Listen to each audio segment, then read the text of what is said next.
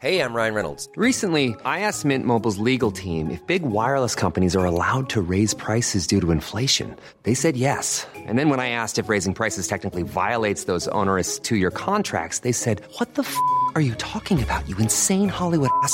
So to recap, we're cutting the price of Mint Unlimited from $30 a month to just $15 a month. Give it a try at mintmobile.com slash switch. $45 up front for three months plus taxes and fees. Promo for new customers for limited time. Unlimited more than 40 gigabytes per month. Slows. Full terms at mintmobile.com. Bonjour. Hello. Hola. Marhaba bikum.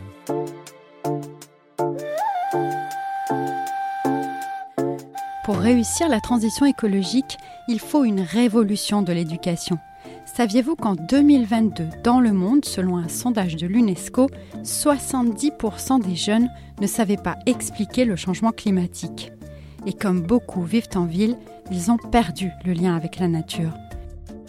C'est pour ça que l'ONU prône une refonte totale des programmes pour replacer la nature au cœur des apprentissages et préparer les élèves à la transition écologique.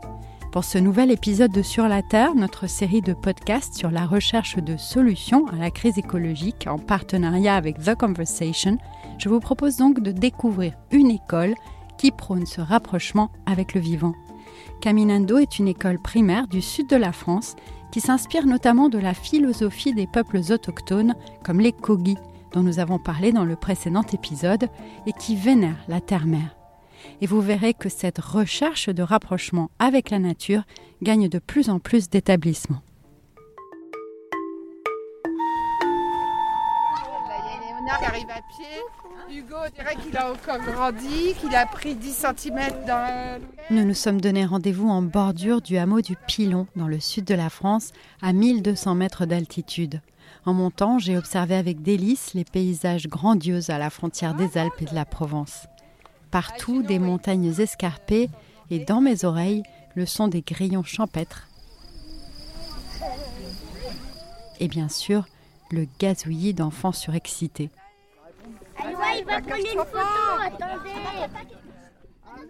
Le programme Une marche jusqu'à la Comtesse, une ancienne ferme avec vue plongeante sur la vallée et une semaine d'école à 1300 mètres d'altitude, des bivouacs et des nuits sous les étoiles.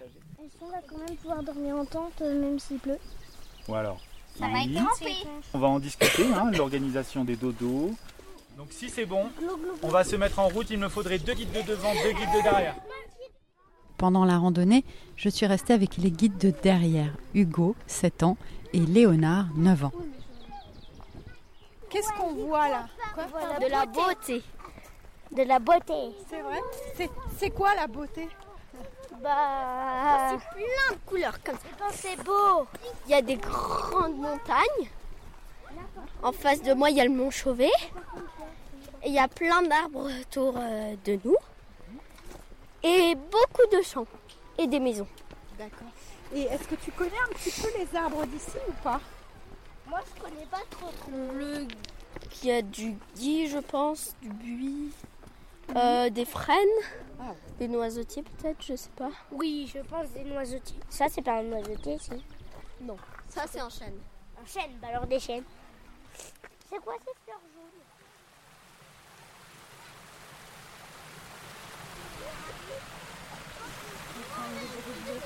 Caminando, qui veut dire en marchant en espagnol, compte 28 élèves âgés de 6 à 11 ans et 4 enseignants.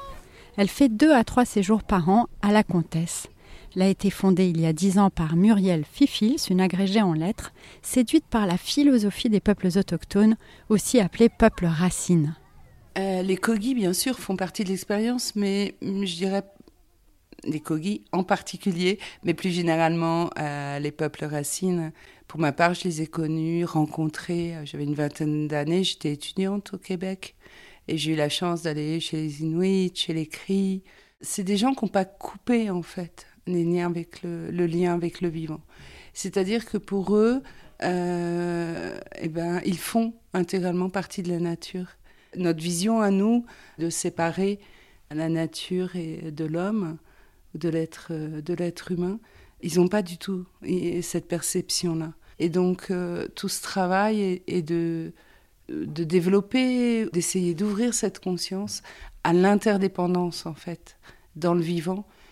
J'aime beaucoup l'image des colis qui disent on, on dépend de la terre et en plus on la nourrit, c'est-à-dire cette idée du cycle. En arrivant à la comtesse, Muriel Fifils a d'ailleurs pris soin de bien le rappeler aux enfants assis en cercle pour un temps de pause en silence. Vous vous rappelez combien de temps ça dure quand on rentre, quand on rentre quelque part dans la nature? Vous vous rappelez un peu? Combien? 20 21 minutes pour que ça redevienne le même état. C'est-à-dire que au bout de 20 21 minutes, nous dit Aomé, on dérangera personne. Ils se disent, les gens d'ici, tous les êtres vivants d'ici. La grenouille dans le lavoir. Ces cercles de parole sont quotidiens à Caminando et on y insiste sur le vivre ensemble en incluant tous les êtres vivants. Alors qu'en pensent les enfants? Un peu plus tard, j'ai retrouvé Léoti en CM1. Comment ça va? Euh, moi, ça va. Je suis vraiment très très contente, excitée d'être à la comtesse. Le paysage et tout ça, ça me redonne toujours la joie, donc euh, je vais vraiment bien. Avant moi, en fait, j'habitais euh, dans, une, euh, dans une grosse ville, j'habitais à Tournai en Belgique. Et donc, ça me fait vraiment du bien. Avec mes parents, on est venus ici pour euh, la montagne et les rivières et tout ça, donc ça me fait du bien de sentir tout ça. À l'école en bas, on fait euh, du jardin, euh, donc on fait tout le jardin, on a chacun une parcelle et tout ça. On cultive, on sème, on apprend quand est-ce qu'on peut planter chaque chose et tout ça. Donc en fait, pour moi, c'est un apprentissage aussi le jardin. En bas, comme dit Léoti, l'école est installée dans un mât provençal au milieu de la nature. Les enfants m'ont raconté qu'ils apprennent les maths en travaillant dans le potager, en calculant les surfaces et en comptant les tomates, par exemple. Mais Caminando respecte les programmes de l'éducation nationale.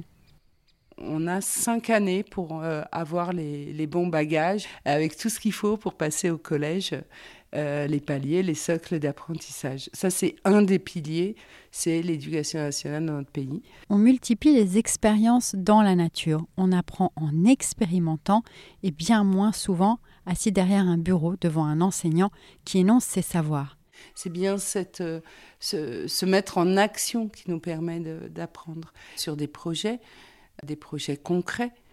Moi, depuis mon CE1, je fais des temps arbres. On a chacun choisi un arbre et une fois par semaine, donc aussi en début d'après-midi le jeudi, et bah, on va au pied de cet arbre et on va sentir l'écorce, comment elle est, reconnaître si les feuilles, enfin à quel type de feuilles euh, ça correspond.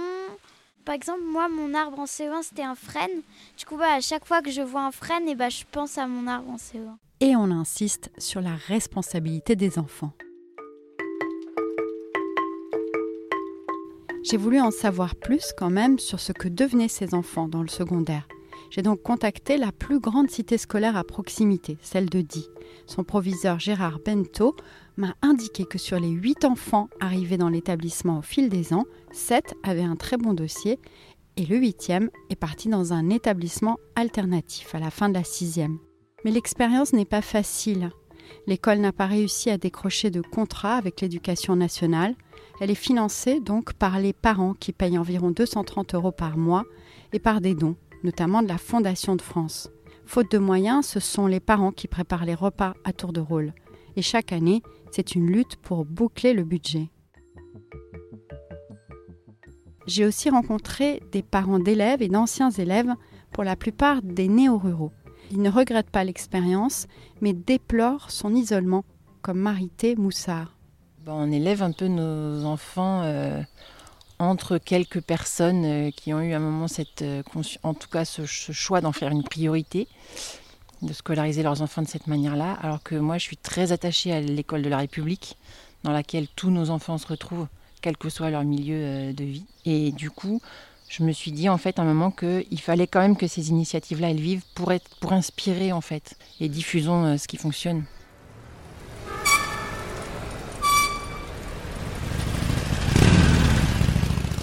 Alors, comment ce genre d'école peut inspirer ailleurs et surtout dans les villes, sachant qu'en France, par exemple, plus de 80% de la population est urbaine?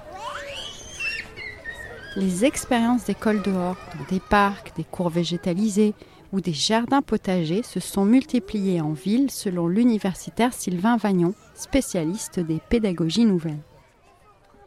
Euh, il y a un contexte euh, extrêmement fort hein, depuis le, confinement déjà, parce que euh, qui a dit confinement dit extérieur égale liberté, et on voit bien qu'il y a eu un afflux énorme et une volonté en tout cas de tous, hein, citoyens, enfants, parents, enseignants, de, de, sortir. Je vous donne un exemple, c'est ces fameux jardins pédagogiques. Ça a toujours existé, on les a enlevés, maintenant on va les remettre, mais on s'aperçoit qu'à travers le jardin, à travers l'alimentation, on va, on va pouvoir repenser une éducation. Cet engouement, on le constate aussi notamment en Grande-Bretagne. En France, en tout cas, de plus en plus d'écoles s'engagent aussi pour le développement durable, par exemple en organisant des projets de tri de déchets ou de protection de la biodiversité. 916 écoles, collèges et lycées ont obtenu un label d'éco-école prouvant qu'ils avaient mené à bien ces projets en 2023 contre 660 cinq ans plus tôt. Selon Julie Saturnet, la directrice de l'association Terragir qui décerne ces labels, c'est un début. Le ministère encourage très fortement en fait et demande hein, de généraliser les démarches d'éducation au développement durable.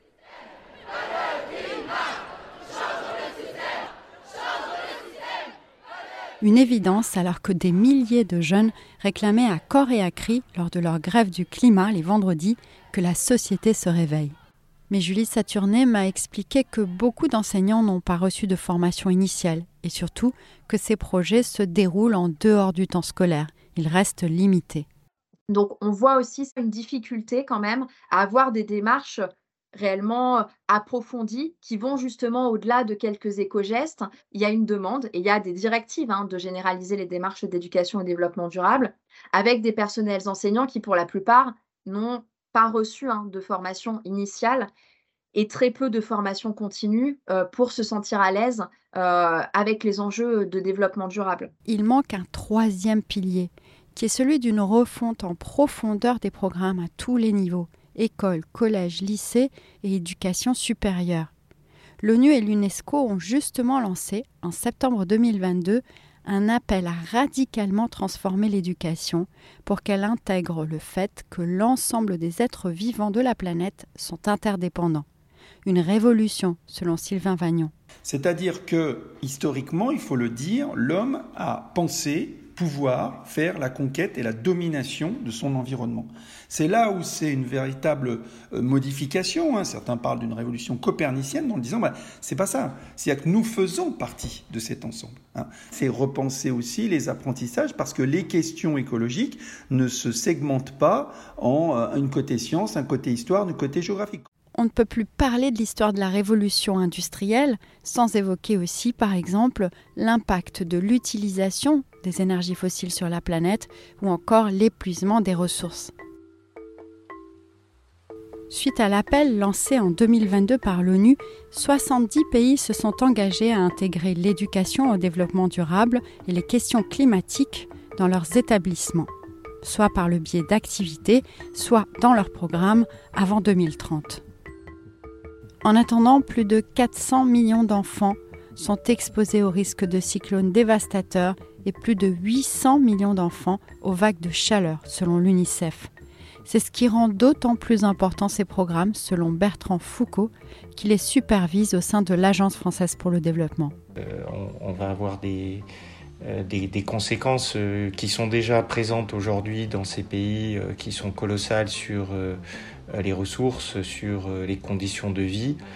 Et euh, il est indispensable que l'éducation puisse faire partie des sujets abordés pour à la fois permettre aux populations et à toute cette jeunesse hein, de ne pas subir ce dérèglement climatique, mais également, également leur permettre d'être moteurs. La transition écologique, hein, c'est pas c'est pas qu'un enjeu de nouvelles technologies, de nouvelles techniques, d'investissement dans des dans des infrastructures, dans des équipements.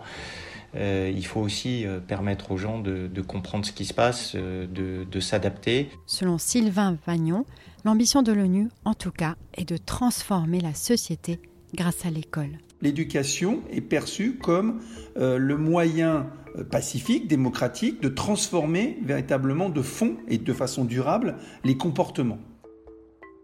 Sur la Terre revient début août. Merci de nous avoir écoutés. En attendant, vous pouvez approfondir ce sujet avec un article de Sylvain Vagnon écrit spécialement pour l'occasion dans The Conversation. Je vous laisse le lien dans la description.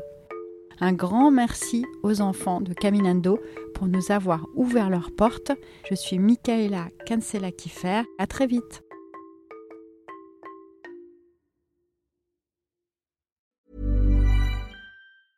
Hi, I'm Daniel, founder of Pretty Litter. Did you know cats tend to hide symptoms of sickness and pain? I learned this the hard way after losing my cat, Gingy. So I created Pretty Litter, a health monitoring litter that helps detect early signs of illness by changing colors, saving you money and potentially your cat's life. Pretty Litter is veterinarian developed, and it's the easiest way to keep tabs on your fur baby's health right at home. Go to prettylitter.com and use code ACAST for 20% off your first order and a free cat toy. Terms and conditions apply. See site for details.